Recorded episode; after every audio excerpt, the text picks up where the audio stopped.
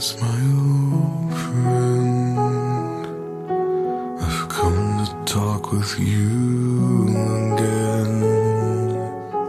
Because a vision softly creeping left its scenes while I was sleeping.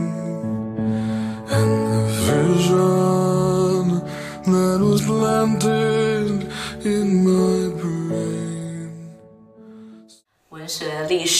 政治、哲学都是比较虚无的东西吧。然后 所以你看我这个人就是非常虚无。我从来没有见过那么村的地方。对，相比新加坡来说，是一个人情味更浓的地方。嗯，就是我能感觉到人与人之间至少会有一点表面的友好。当时我不知道我爸是跟我开玩笑，因为我来伦敦之后，身边的朋友都知道挺喜欢喝酒的嘛。然后我爸就说，年轻人要保持清醒。那你就回你爸一句：难得糊涂。对，这是真的，对，难得糊涂。Hello，大家好，欢迎收听最新一期的 JM 幺零幺。JM 幺零幺是一档声音纪录片，记录一百零一位在英国生活和工作的华人。大家好，这里是今天拍了四四张落日照的 Jerry。大家好，我是 Marcus，让我们欢迎零幺幺号嘉宾，来自重庆的十一老师。欢迎十一。大家好，我是十一，啊，来自重庆。然后之前跟 Jerry 老师非常不要脸的要求了，想要作为第十一号嘉宾，跟我的名字重名。对，所以我们也很好奇，为什么叫十一？嗯，其实我的中文名叫世一，世界的世，一二三的一。然后因为嗯从小出国比较早，然后就用拼音跟大家介绍自己。后来发现跟数字十一谐音，然后方便好记，从此以后行走江湖就用这个艺名了。这个具体的小故事是十六岁的时候在新加坡遇到一位印尼同学，然后他们有一些基本的华文。然后他们听到我的名字的时候，就说：“哎，是那个数字十一吗？” 然后我当时也不想反驳，我说：“嗯，对对对，可以这样记我。”然后就发现非常容易被记住。没错，对，被人被人记住是很重要的事情。所以十一，你是什么时候来英国的呀？嗯，我是二零一六年的九月来英国的，那个时候是大学一年级过来念书。哇，本科来读对，在这边本科学法律。啊，学法律，OK，对哦，找到一个同行。所以后来就本科毕业之后就留下来了吗？还是怎么样？对的，我本科毕业之后就直接留在了这边工作，然后是在一九年的时候从我念本科的地方搬来了伦敦。OK，所以在从事相关专业的工作吗？嗯，我现在在四大做税务咨询然后其实之前有听到你们邀请了一位也是做税务规划师的嘉宾，然后感觉非常的被打动吧。呀、多谢多谢那个支持我们的节目。我已经把这一段话转转达给了维尼，维尼也非常说说以后有机会的话，我们再做一次联动，让二位可以在我们的 GM 幺零幺上面做一期税务特辑。对我也是没有想到这一档播客成为了我们的这样一个交友的方式，但是 真的听到了很多有趣的故事。你然后要这样说，真是我跟 Jerry 其实才总共采访了这第十一十一次吧，对吧？但其实已经认识了很多完全不同领域的人。就昨天我们好像上次在聊第十期的时候还在聊说，我们感觉在不断的在破圈，对吧？对，不断圈子。的把各种不一样的孤岛给连接起来。嗯那其实那个我要说，我要问一个可能会打击到马老师的问题。嗯，当初在选择工作的时候，为什么没有选择自己的本专业法律，而选择了我们相关的专业税务呢？为什么做了一个无比正确的决定？我觉得这个选择是我，我觉得是也是工作在选我的一个过程吧。我觉得毕业之后第一份工作其实没有能成为律师，是我自己一个人的小遗憾的。这个故事我觉得跟身边的不少朋友讲过，我觉得我还是非常坦诚的就跟大家讲，因为当时这个行业竞争非常激烈。然后最近就是有一个小思考，就是其实我还有身边蛮多同学，他们是也是学法律专业，然后没能第一份工作成为律师，但是大家在各行各业工作了几年之后。会其实更难去做出这样的一个决定，大家再去更加充分的了解这份工作之后，觉得说可能不一定适合每一个人吧。当初你在选择专业的时候，为什么会选择法律作为自己的选修专业？这个故事大概就是涉及到高中读的两本书吧。高中的时候有幸读到了哈佛一个政治学家，呃，哲政治哲学方面的一个教授叫呃 Michael Sandel 写的一本《Justice What's the Right Thing to Do》，然后他有一个。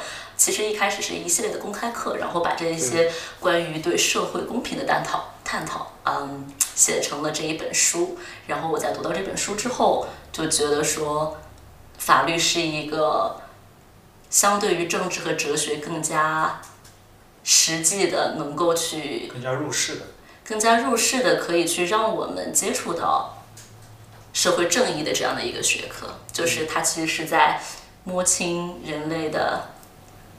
底线吧，就是我们大家有那么多不一样的信仰和文化，但是我们要试图通过法律去制造一套规则，然后一些准则，然后让我们的社会能够稳定下来吧。你真正去学的时候，有有那个跟你的预期值一样吗？我觉得学的时候其实是有的，因为我们从不同的 case law 里面去探讨说社会如何改变，然后法律如何的随之改变。就是我觉得至少在我所接触到的这样的学习过程当中，我们一直是想要去用这个东西去保护一些嗯人性底线。呃，我觉得应该是去给予更多的人保护吧。是。问你作为一个非专业人士，问二位一个可能比较专业的定义，就是因为刚刚石一老师说，呃，入行的一个契机，或者说下定决心的一个契机之一是读了那本《Justice》那个公开课，我也看。然后，因为二位都有法律背景嘛，第一个问题就是，你们认为到底什么是 Justice？嗯，那我先喝口水压压惊。这果然是个外行的问题，怎么办？首先，我想说，你看过那个公开课，那你就应该知道，不同的人们对于公平这个概念其实有不同的认识，然后它来自于不哲学里面的不同的 school of thought。然后这也是为什么我觉得我在选择大学专业的时候没有去读哲学、去读历史、读社会学，是因为我觉得。在我们去产生这些思考的时候，我们非常的自由。但是我们每天的生活能够让我们去给我们提供非常具体的指导的，却是法律。那马老师呢？马老师怎么看？呃，这个词我真的很难去下个什么定义。但是我的，我我是更注重于感受啊，就是从英国法跟中国法对比来讲，对我的感受是我们可能。呃，在国内的法律或者是大陆法系的法律，着重于是建一个完美的文本意义上公平，就立法就很完美、很完善。但英国这边，就是我一开始读英国法的时候，有点不理解，觉得这个怎么这么乱呢？就是 那种不整齐，对吧？因为 case law 是彻底没有那么清晰的逻辑化，它也没有一个法典，所以它可能没有那么看起来那么完美，但是它确实在更有用，就是它是 case by case，经常说 case by case。它是根据每一个具体的情况去，去讲究个案的公平，而不是讲究理念意义上的，就是看起来形式意义上的公平。所以这个我觉得还是有很大的区别的。这一个，另外一个就是说，没有人敢给公平下定义。我觉得就是怎么说，公平的前提是你能感受到多元，你才知道什么是公平。就是我觉得。我在学法律的时候，我的我在大二的时候跟我的一个教授有过一个很有意思的讨论，叫做我们觉得法律是什么？其实，如果我们要单独单纯的去思考公平和正义，单纯的去思考这一件事情这样做合不合适，可能很多时候都会遇到一个灰色的领域。但是法律做的事情是通过逻辑和分析，把这样的灰色领域变成一层一层，我们能够。更轻易的去给到一个是或者不是回答的一个问题，然后通过这样的逻辑去到达一个尽可能大家觉得与正确相靠近的答案吧。没错，你觉得这套逻辑在你日常的工，因为虽然你没有从事直接从事法律的工作，但是从税，我觉得是不是也有相关性，在用这些逻辑分析的方法？对的，而且我觉得。嗯，因为我自己虽然不是从事法律的工作，但是我们有跟律师合作。嗯，我反倒觉得在跟律师合作的过程当中，其实很多时候跟我合作的律师，他们更重要的是去把把一些具体的建议用法律的语言去去写下来，但是实际上，因为我是做税务的，我是是给我的客户提供这样具体的规划。其实很多时候是我们把不同的选择，嗯，呈现给我们的客户。然后在这种时刻，我们就会发现，不同的人有不同的动机，有不同的考量。然后我们能做的只是去呈现选择，但是有，但是恰恰是在呈现选择的过程当中，你会意识到每一个选择其背后都会有自己的道理。没错，是。所以虽然说怎么说，跳开了法律，或者说没有直接从事法律那个工作，但是其实是不是有另外一种不同的感受，对吧？对这个行业有另外一种，就是上赵越喜欢说的上帝视角，就是另外一个视角来看这个行业。对，嗯对，尤其是我也会知道这个行业它具体的工作是什么，对，它在伦敦这个金融城里面扮演的角色是什么没，错，它在这一个环节里面具体是它到底是哪一个位置的那颗螺丝钉。没错，没错。其实是你具有两块很大的优势，因为你是有法律背景，虽然没有工作背景，但是有知识背景，然后又有税务师的工作经验，这两个结合起来，可能是一种，我觉得可能也是一个很好的一个结合，对不对？懂法律又懂税务，两块对，因为税务本身的话，它所有的规定也来自于法律，税法，对，也来自于税法，然后，嗯、甚至有些时候我们也要去依靠 case law，就是看一些已有的嗯案子，然后去告诉我们客户某一些税务规划的一些风险。没错对，没错。所以你在英国其实工作了几年？工作三年多了，嗯，有什么大的感受吗？从法律行业跳到一个税务师行业，要工作三年，呃，实际上讲，我觉得挺幸运的，就是因为我觉得，其实，在伦敦这个金融城里面，不少工作都非常的高压。但是我自己在税务咨询的这个行业里面，非常幸运的遇到了非常友好的团队，嗯，然后让我在职业初期就感觉到自己是有被重视、有被培养，然后学习到了很多东西，以至于嗯，包括在职业初期，我就觉得没有被当做是一份不那么贵的劳动力，嗯然后去为这份产业提供一些价值。我直到现在去跟我在公司里的前辈去聊天的时候，我还是觉得他们把我自己的个人职业的发展，嗯，有所考量。他们会告诉我，我记得去年或者说工作两三年的时候，我觉得我到了一个学习不如以前多，然后因为可以具体做一些事情，所以就是感觉，感觉就是被老板用的非常的 厉害。压榨，对，但是那个时候，我记得你自己去想一想，你自己的动机是什么，你的嗯 motivation 是什么？没错，你想要花多少的时间做什么样的事情？你想要生活，工作是你生活的一部分。你想要花多少时间在你这份工作上？这份工作你想到达哪个高度？然后你愿意为它付出多少时间？他会把这些问题交给我们。然后我觉得非常幸运的是，我也能够在我的工作上去做这样的选择，然后不同的选择都会受到大家的尊重。这也是为什么我觉得自己非常的幸运，因为我觉，因为我有时候也会跟与我年纪相仿，然后步入职场没有几年的朋友去交流，我会发现不是每一个公司或者说不是每一个团队都会有这样的一个友好的氛围去，嗯，去帮你思考未来更加长期的一些计划。对，Jerry，你这边有你有那么幸运吗？因为你也工作了几年在英国。我觉得我我比较幸运的地方，其实在于那个我只有一个很模糊的目标，我我不像读法律的或者读税务的人那么的严谨，真的那个偏见，比较浪漫，嗯，比较比较浪又浪又主要比较浪，烂主要比较的词被删掉了。啊。呃，那个，我我一直说我的职业规划，对于很多人来说，尤其对我父母来说是非常混沌的，他们永远看不清楚我到底要做什么。然后我说，那个假设说起点是在零，嗯，终点是在一，那么从零到一的过程中，不可能一条直线马上过去的，这当然是个理想状态。对或者说这是一个数学上来说两点最近的状态，但我相信没有一个人能够可以真正意义上从零直接到一。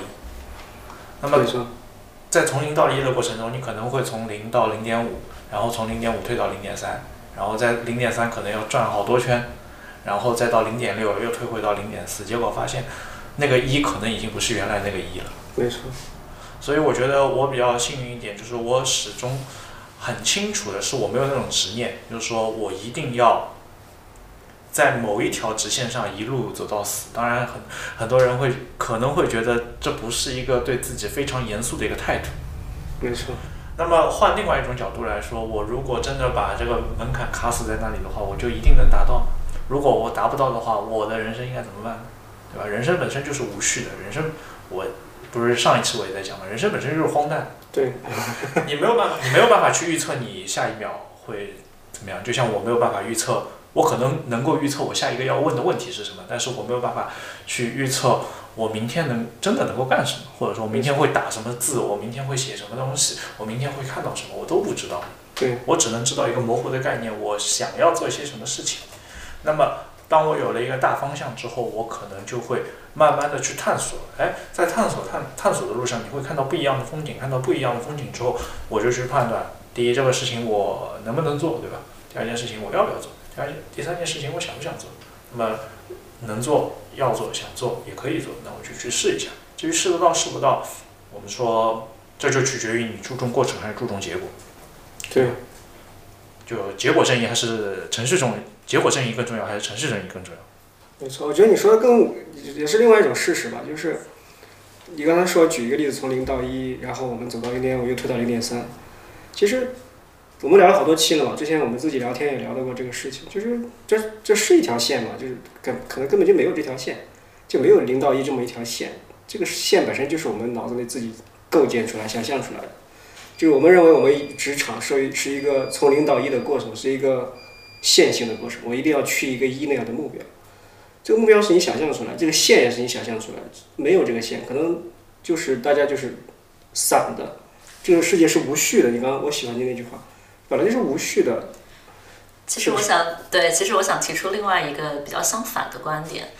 当我们有这样一个清晰的从零到一的线的时候，恰恰是我身边一些朋友或者说同事他们选择放弃的时候。对。当你在一个组织、一个机构能够看到你未来五年、十年的样子的时候，我有一些朋友他们的选择是：那我为什么还要待下去呢？对。而且在这个从零到一的过程当中，我也有朋友，呃，我记得之前跟一个姐姐聊过这样的一段职业，就是她在一家银行。做到第二年、第三年的时候，他想成为他的老板那样的人，但是到第四年、第五年的时候，他突然觉得他不想成为他老板那样的人了。其实我觉得更重要的是，every now and then，在你往前进的路上，重要的是你在你不开心的时候停下来想想，我为什么不开心？我现在想要的是什么？我为什么不开心？我觉得。终点是哪里，以及你在某一刻你能够看到的或者看不到的东西，都是你不知道的。但是你能知道的是你当下的一个状态。没错，是。其实我觉得这是两种不一样的人生态度，因为我们可能小时候读书的时候都听说过一个公式嘛，就是当你每天都进步百分之一的时候，你能你一年什么一点零一的三百三百六十五次方，你能够到达一个什么样的地步？那如果一件事情你只做百分之九十九，能做到一个只做百分之九，那百分之九十九累加三百六十五天，它会成为一个多少多少的数字，然后以此来激励学生应该这样，应该那样。就我们很容易陷入一种执念，陷入一种只要努力就能到，是吧？不，不是努力，是把人生给程式化。对，就像我们在零零零，化我们把我们在零零零七时候所说的，就是当然十一老师的人生是不太一样。我的人生在前二十年比较循规蹈矩，就是小学读完，就在上海读完小学，读初中，对吧？读完好的初中，去考好的高中，然后去读一个不错的大学，然后在这里我开始走了另外一个跟我的朋友不一样的人生的岔路。那么十一老师可能在初中的时候就开始走这个岔路了。那么其实我想说，真的非常不一样，就是你刚刚说那两个城市，我从来没有听说过。就算我在出国之前，我所受到的教育，我觉得感觉也不是这个样子的。当然，我这方面我受的教育不是说学校里面的，而是我父母对我的一些影响。可能我不知道杰瑞老师小时候是怎么样，但我小时候成绩一直特别好嘛。但是在那小时候，我小时候一直是渣，学渣。但是其实，在那样的时刻，当我习惯了做别人家的孩子，成绩特别好的时候，我父母会告诉我的是。你在学校的成绩，它不能保证你将来进入社会任何的成功。没错。他们在那个时候只会告诉我，你能够取得好的成绩，那说明你的学习能力。但这只是学习能力而已这也只是一个考试的成绩而已。真的很幸运，因为在你从小的时候，父母教育其实很重要，因为它是不是涉及到知识教育，它是涉及到人本身的一个对吧影响，应该说影响，应该不叫教育。对，对这个我觉得是一个非常重要的事情。这其实也是我们节目的一个主旨，因为我们说，虽然我们可能坐在一起，但是我们其实是生生长在，我们也有可能就是大家说我们都是中国人，我们生长在国内这个环境，但从本质上来说，因为我们父母所受的教育是不一样，我们所待的环境是不一样，我们所成长的年代，我们所生长的城市都是不一样的，所以父母能够或者说城市能够给我们带来一个不一样的视角，让我们怎么样去成为一个更好的人，或者说怎么样成为一个更好的螺丝钉。那么，我们我我把话题给绕回来，因为我们其实刚刚所有的话题都围绕着一个词，就是 motivation 嘛。那个，那么石一老师当初为什么要来英国？你的动机是什么？为什么又留在英国？你的动机又是什么？这个问题其实很简单，因为我在高中的时候想要学法律，然后思考了一下法律这个东西的起源地。哦，目前来说，就是像海洋法系最老的起源的国家就是英国嘛。然后当时也考虑了美国，但是在美国的话，我要等到研究生才能去学习法律。是，然后那个时候，在我已经知道了自己想要什么、想学什么的一个情况下，我觉得就直接开启这样的法律学习，会让我觉得更有更有意思吧。所以就来到了英国。你是怎么在高中那个时候，应该年纪也没有那么，就是心智应该没有那么成熟，怎么会这么确定的一个方向就定死了？是什么影响了你？哦，我觉得除了刚刚那一本书以外，我确实在高中的时候也参加了一些相关的活动，然后也看了一些其他的关于学习法律的书。但是我觉得更重要的是，在新加坡那样的环境里面，其实我能够接受到非常多的信息。嗯，然后我觉得，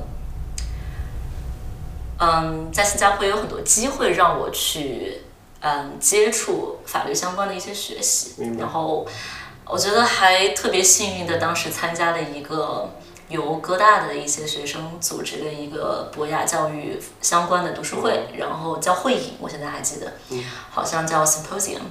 然后他们就组织大家聚在一起读哲学、读文学、读历史。然后我更早一点的时候读了《巨流河》这本书，那个时候我就知道自己对文字是非常敏感的一个人。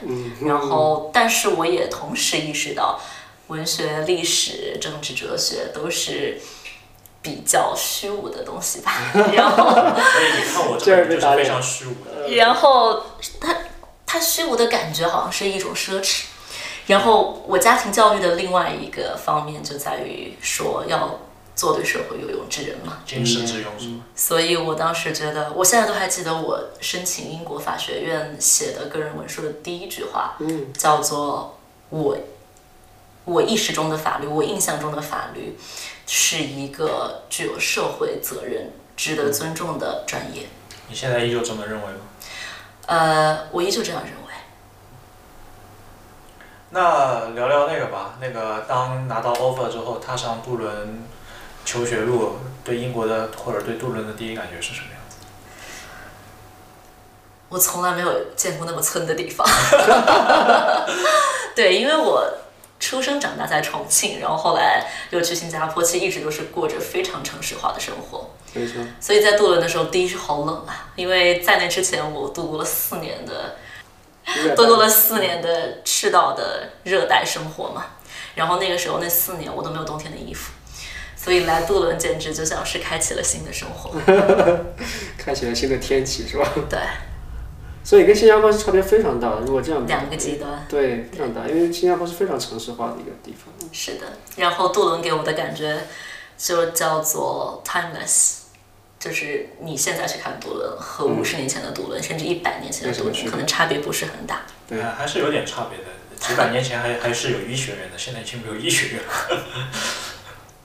对，所以你是从杜伦毕业，就刚才毕业以后说来来伦敦，对，这么一个过程。对，嗯，会想念新加坡的生活吗？因为确实是不太一样。会，非常，我觉得两点，一个是气候，另外一个是食物。OK，那为什么没有当时有没有纠结过说回新加坡新加坡工作？因为他都是怎么说呢？我想问有机会的时候，OK，没有，可能可能大家问我问题的时候会发现，为什么我就是回答如此的斩钉截铁？因为我觉得我确实是在做每一个决定的时候都会有自己的思考，嗯，或者说我会，我是一个时不时会停下来想我为什么会做这件事情的这样的一个人。然后这个问题我就可以很快的回答，因为当我在刚毕业的时候，我对自己的认知和对新加坡的认知，嗯，都还是一个比较年轻的我，就是我自己的新加坡的感觉是一个精英主义，然后以至于缺乏一点人情味的社会。嗯，我觉得在那个地方，大家有能力的出生于好家庭的孩子们可以过上很幸福的生活，但是实际上社会本身的分裂还是挺严重的。嗯然后当时我在英国能感受到的它更深的文化底蕴，会让我觉得这里的文化生活会让我觉得更喜欢一点，以及那个时候的英国给我的感觉是，相比新加坡来说是一个人情味更浓的地方，嗯，就是我能感觉到人与人之间至少会有一点表面的友好。没错，你说这个我也有贴身感受，因为我刚来这边的时候，呃，可能是在我以前在深圳生活嘛，在国内，那可能大家都太忙了，真的是每天见到陌生人机会很多，但是见到陌生人那个脸和眼睛的机会很少，大家都是在低头走路一样，看手机、坐坐地铁、开车，就很少能跟人对视，或者是直接打招呼，跟陌生人啊，尤其是跟陌生人打招呼，基本上是不可能的，就是面对面过撞过来都会当没看见。所以我刚来英国，当然我觉得海外都类似吧，美国也是这样子，他都会都会 say 个 hi，对吧？至少是管你是谁，所以这个感觉还蛮好，至少是表面上是了，至于你他心里怎么想的，咱也不知道。对对，我印象特别深刻，就是作为一个女生在伦敦坐地铁的时候，如果有时候自己提个箱子，一个或者两个，对，就总会会有人来帮忙的。你觉得为什么？因为你在英国也算从上学开始到现在也有好多年了。嗯。它是它底层的原因是什么？为什么人和人之间会感觉表面上会比较友好一些？你有想过这个问题？为什么新加坡或者说我们国内很多大城市，当然伦敦也是个很大的城市，对吧？伦敦也是一个国际化大都市。呃，当然它不可能像 Yorkshire、像 杜克那样大家那么那么亲密亲密，对吧？但是也会，就是你说的，在地铁也会有人给你帮忙。然后不论怎么样，我试过在伦敦地铁，我就打开一张地图。其实我不是真真的找不着路，就是跟我女儿看地图玩儿，她就觉得，哎，你找不着路了吗？要帮忙吗？就是比较，好像比较容易跟陌生人对话。嗯嗯我觉得是一种自信感和安全感吧，就是我们就是在伦敦的社会里面，其实西方社会大家已经有了自己的这样的一个安全感在，然后在这种时刻，他不会吝啬的去停下来去帮助另外一个人。但是我觉得我在新加坡所感受到的是，大家其实新加坡给我感觉也还好，就大家都还挺友好的，只是说节奏更快一些。没错，更忙一些。对，但是我觉得在英国给我的感觉是，大家对自己的生活因为足够的自信和安全，他不会害怕掉下队来的感觉。对这个东西，我觉得真的是我也有一些感受，但是毕竟我来的时间比较短嘛。其实 Jerry 来的时间最长，应该是七年多了。嗯，你有思考过这些区别吗？你在上海原来也算是国际大都市，对吧？后来你也是去纽卡斯尔，也是大农村，算是个城市。说的那个词来回答，就是 timeless。就你无论在纽卡也好，你可能会在伦敦感觉稍微好那么一点点，但对于绝大多数英国地区来说，时光是停固的，时光是凝固的，你感受不到，你可能你现在去看十年、二十年、三十年之前，可能除了楼稍微变了一变，基建稍微好了一点，然后大家可能以前不用手机，只用电话或者写信，现在依旧写信嘛，对吧？然后有用了开始用 iPhone 啊，或者说其他的手机，然后会上网之外，其实人与人的他的那个情感交流，他在一个一百多年前以前的那个城市化的构建之后，已经把英国整个社会的格局给构建下来了。就英国这个社会本身就是以社区为基础的。你像我们去看《Life in the UK Test》里面，有一条非常重要的就是你，你需要对你的社区去做 contribution，你需要去对你的邻居进行友好。这居然是一个你要生活在英国必须要遵守或者说必须要知道的两个准则。啊，英国，英国它之所以为什么它会有那种天然的包住性，其实是跟它从小到大构筑的那种社区文化的教育也好，和它的教育理念是有关系的。就是你作为一个人，人，我们虽然一天到晚说人是一座孤岛，但人不是天然是一座孤岛嘛。你哪怕你心理上面再是一座孤岛，你每天总归还需要，绝大多数人总归每天还需要跟人打交道吧。但你跟人打交道的时候，你就必然会产生你需要求人的地方和你你需要被帮助的地方。就人还是群居动物嘛。对，那么当你被善意所包裹的时候，哪怕这个善意是表面上的，你也会觉得我当我要 be part of it 的时候，你也要去展示你的善意。对，嗯，对吧？那就是我们就说，这就是构建起英国这个社会人文人文社会基基基本逻辑的一个一面，就是说，那个我们每个人都生活在一个社区当中，然后我们这个社区里面可能有那种有一个交流群也好，或者说我们可能低头不见不见抬头见，你可能你十年以后看到的那个 postman 还是你现在看到的那个人，他的这个关系是比较稳定、比较恒定的。没错。那么这种这种恒定的关系，你想，如果如果我们今天我只认识十一老师一天，那我可能对他的态度是不太一样的。但嗯我如果认识他十年二十年，他大概就大概率就知道我跟他的那个风格是怎么样。那你想，我这个我这个社会其实本质上来说，英国已经停滞发展五十年六十年了，它的人文社会已经已经我们说你说强大也好，衰落也罢，稳定也罢，倒退也罢，它已经格局就是这个样子。那他能给予到你的东西，其实就是他们几十年以前就已经开始普及的教育。是，其实这也是我来英国之后一个作为一个初来英国的人一直一直比较困惑的一个东西，因为我去过很多乡下的地方，英国很多乡下的地方，我们也住在城乡间不一样的，因为我感给的感受就是说英国真的是真的没有那么着急的在做什么城市化，你看各个镇 city 那个 town center 真的都差不多，然后呢，你不能说它像伦敦。的一部分，或者说它正在往伦敦那个方向走，没有人家毫丝毫没有这个意思，人家很稳定，就是一个很老的 church，然后一个可能 town center 里面有有几个小破店，倒是啥都有啊，但是都是很简单的，超市都是标配的，然后那其他那些店都是标配的，美甲店标配，奶茶店可能偶尔有一个算大的比较大的一些 town center 才有，那你要去的那些 village 那就更是了，那就真的老的不成样子，那有一个很古老的 church，还有个 town hall。旁边那些居民可能，你要在那买个房子都不容易，因为那房子基本上不卖，都是一些居民熟人互相，对吧？他们都，我有一个朋友好像买了一个类似这样的房子，他都说是社区内的居民先找朋友消化，他都不会往市场上放。所以我很困惑的点是什么？就是好像我以前理解，那从乡村到城市好像是一个线性的发展过程，我们迟早要从乡村走向乡镇，走向。小城市走向大城市、中城市、大城市，对吧？好像是一条路。在我英国，我没看到这条路吧？我感觉好像大家很很很喜欢往乡乡下住，对，乡下没有要变成城市的样子。不知道两位怎么看这个事情？我觉得很有意思。叶老师先说吧。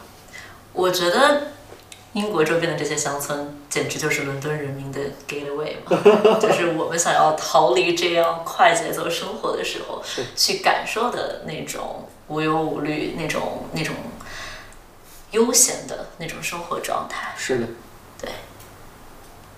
对他，我看好多大家住在伦敦的人也喜欢，有些其实就住在跟我一样住在城乡结合部，就是通勤一两个小时之内的地方。有些人可能就，比如说更有一些资产，在乡下有房子，在伦敦也有房子，然后周末或者去度假。嗯。这个生活状态完全不同。我觉得从单从城市化这个角度，因为我们可以看到一个。社会学上的数字，就是一般来说，大部分的国家城城镇化可能到百分之六十就基本推不下去了。那说明可能城市和乡村的那个对于一个国家的比较合适的比例就是六比四，就你百分之六十是城市化的城呃那个像工坊一样的，每天大家都只是匆匆上班匆匆下班，然后为这个国家贡献大大量 GDP 的地方，然后百分之四十的地方可能是呃负责生活也好。负责休闲也好，呃，那个度假也罢，随便怎么理解，它可能是一个比较合适的一个比例。那这个比例，伦敦在一百八十年前基本上面就已经完成了，它的社会没有太大的一个转变。呃，第二个问题是，我觉得，说明英国的社会结构是非常稳定的，就是说那个没有太多的人，肯定有人嘛，但是没有太多的人说我一定要啊成为国王，成为呃 prime minister，成为贵族，成为这个那个。那他，当你没有那种特别强的功利心的时候，你就会想我们也一直在聊的一个问题，就是 work-life balance。生活，有有有很多人会觉得更好的工作是为了更好的生活，更多的奢侈品，更好的房子，更好的教育，巴拉巴拉一大堆附加的东西嘛。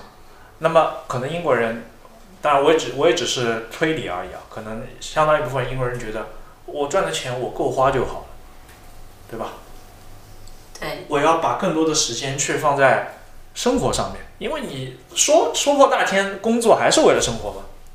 对这种阶级固化的感觉，我觉得我在工作中能够非常强烈的感受到。嗯嗯，包括我自己身边的一些英国本地的朋友，是他们就觉得我父母过的这样的生活，我大概率也会过那样的生活。然后他们相比我在伦敦接触到的一些国际化的，或者说留学生，或者说一些来自于其他国家的人来比，我觉得英国人本地人他们会更加的。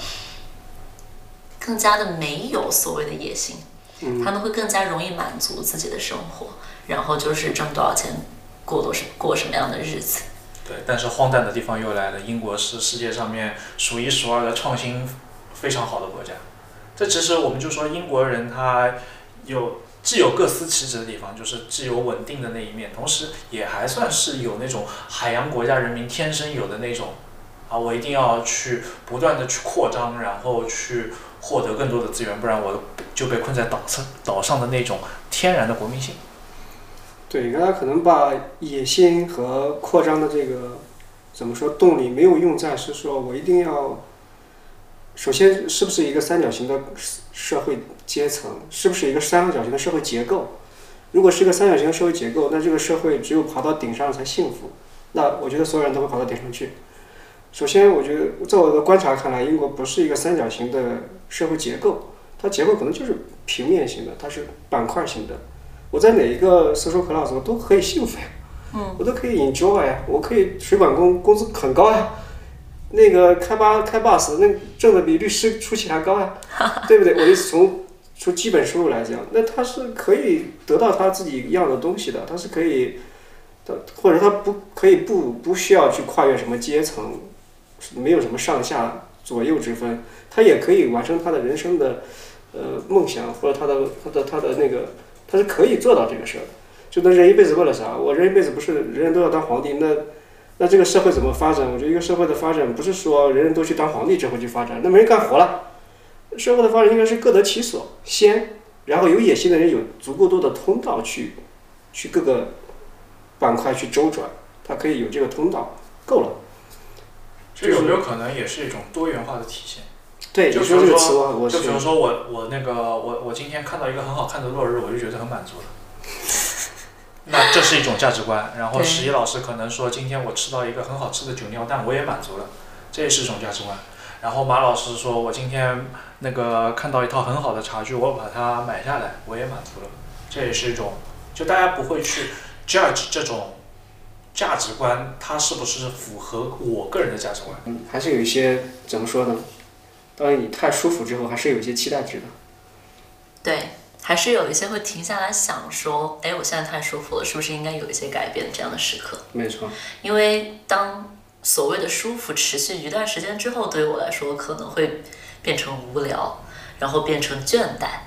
这个时候可能就要重新审视一下自己的 motivation。没错。然后在这样的时候，加之我们之前对英国整个社会这样的一个所谓 timeless 的一个一个考量，其实我会觉得说，我自己会不会也落入其中，变成了一个不会想要追求改变这样的一个人。当然，我也可能没有说去故意的寻求一些改变，但是我觉得我之前之所以会来到英国，其中一个原因也是因为想要走出自己当时所习惯的一个小小的世界，去看看外面更大的世界。然后我希望这种对外面的世界的好奇心、好奇心，嗯，能够一直保持下去。因为我总觉得世界很大，想去看看。没错，人我觉得在一个圈子待久了，他很容易就就怎么说？因为陷进去之后，你会习惯于所有东西嘛。当你习惯之后，你就会慢慢就就会无感知了，就是感觉好像一切都是自然而然的。就早上起来起床上班干活见客户，就我也是这种感觉。我人生也经历过三次大的变动吧，算是。第一次就是，嗯，做律师，然后去腾讯。最早就是开始做一个 in house 的一个老爷，这个挑挑战特别大，因为其实不太一样。因为做律师只要干好专业的活儿，第一次就是天天被业务追着跑，就感觉事儿特别多。然后后来又自己创业，我觉得每次就是感觉，昨天我在录节目还在聊到这个事儿，我说这个，当你在一个圈子里面，你会感觉这个圈子里面信息特别重要，因为它不断的会放大给你看。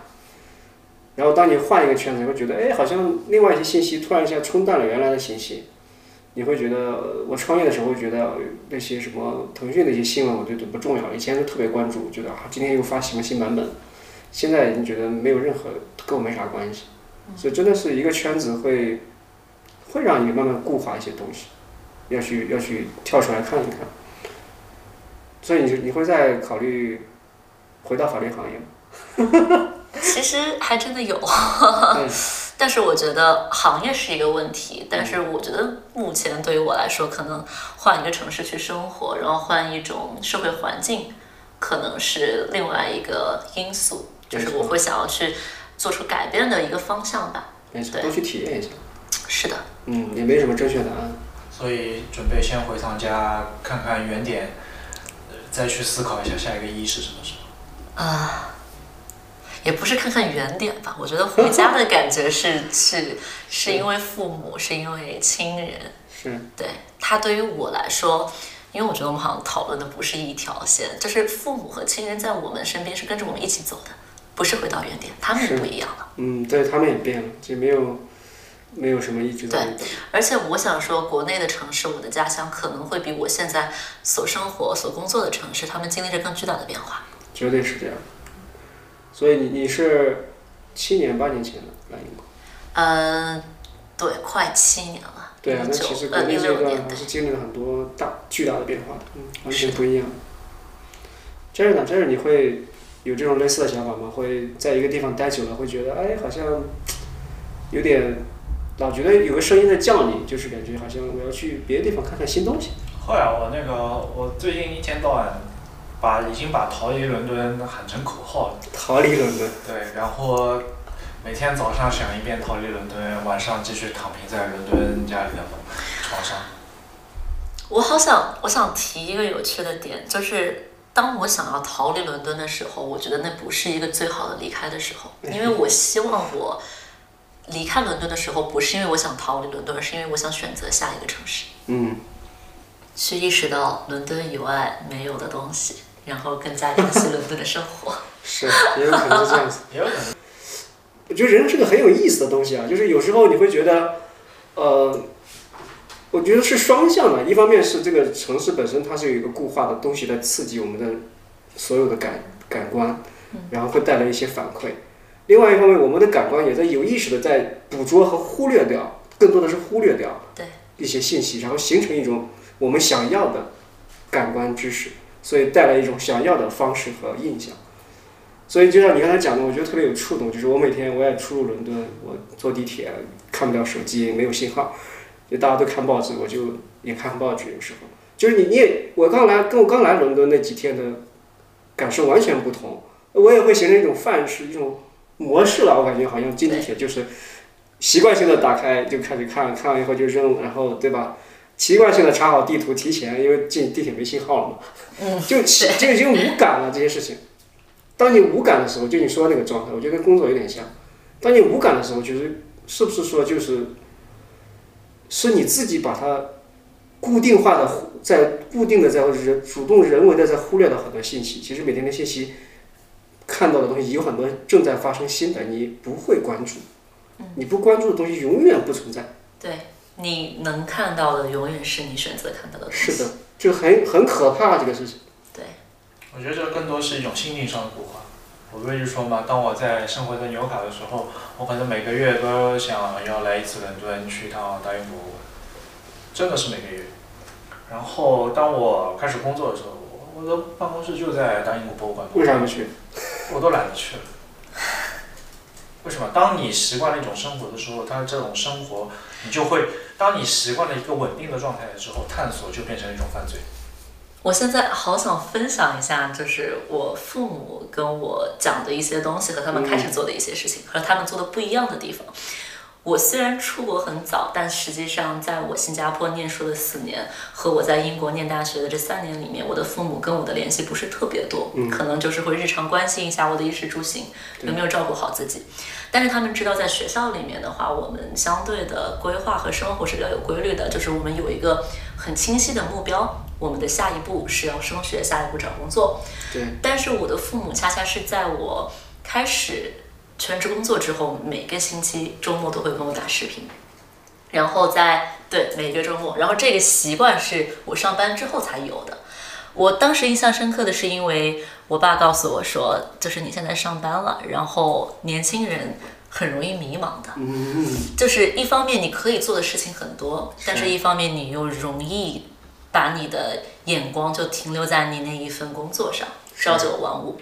然后当时我不知道我爸是跟我开玩笑，因为我来伦敦之后，身边的朋友都知道挺喜欢喝酒的嘛，然后我爸就说，年轻人要保持清醒。我觉得，哇！当时我就觉得，哇！我爸这话深了嘛。然后就思考了一下，这个保持清醒什么意思呢？我觉得他对我的期望是说，我要知道自己在干什么，我要知道知道，我要知道自己想要干什么，我未来的短期的目标是什么，长期的计划是什么，就是要有一个清醒的方向，要知道自己想做什么，想要成为什么样的人，而不是把自己的生活就停留在眼前的那一份工作。这种清醒的思考。会给我们人生的方向，和他鼓励着我去探索自己人生的意义。那了，但是我是真心感受，因为怎么说，一个父母能够在你，他他在用心跟你沟通，他看到你了，就是经常说 I see you，就是不是说对吧？对。他看到你心里会遇到什么问题，他在用心跟你沟通，他不是在关注你每天挣多少钱，吃的好不好，穿的暖不暖。冷不冷？这个呃，有没有什么家乡美食？不是关注这些事儿，虽然说不只是关注这些事儿，就是我觉得这样的父母是是很用心的，很难得呀，真的是你很幸福，因为这个父母对人的影响是巨大，它是一个潜意识潜意识层面的东西，很难去讲的，很用心的在跟你沟通这个事情，让我也想起来，因为我有我也有孩子嘛，你们还没有孩子，我有孩子。对我我我在经常在想我女儿的时候，我我就我我能给她提供什么？就是当然我我们肯定是给给她不了什么大财产了，因为就全给她交了学费了钱了。